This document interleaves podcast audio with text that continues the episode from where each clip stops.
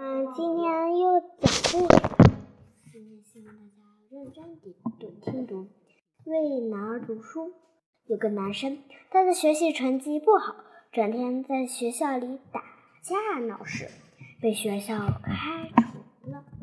他的父母不想放弃他，想办法把他送进了另一所高中。一开始。他还是老样子，上课看小说、睡觉，下课了就去网吧玩游戏，对学习一点兴趣也没有。这样，就这样到了高三。有一天，他的零花钱花完了，打算回家找爸爸妈妈要钱。他回到家，发现客厅里没有人，卧室里。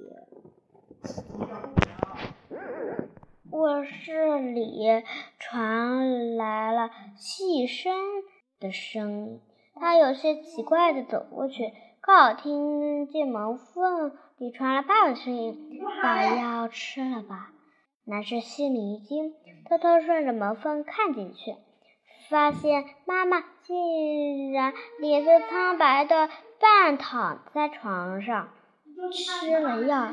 妈妈说。孩子还在学校吧？不要告诉他，不要告诉他我生病的事情，不能让他担心。高老回答说：“好好好，不告诉孩子，你放心吧，他还在，他好好在学校读书呢。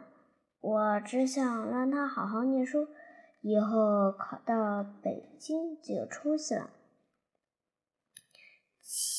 千万不能因为我的事让他分心了。”妈妈轻声地说。男生的眼泪掉了下来，他悄悄地离开家，又回到了学校。这天起，男生仿佛变了一个人。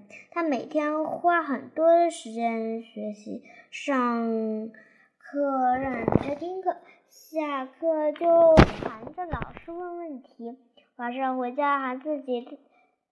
自己再看看复习资料，他暗暗给自己打气：为了妈妈，一定要好好学习，创造一个奇迹，要去北京上大学。在不断的努力下，男生终于创造了奇迹，考上了北京的大学。妈妈十分欣慰，居病居然也慢慢的好了起来。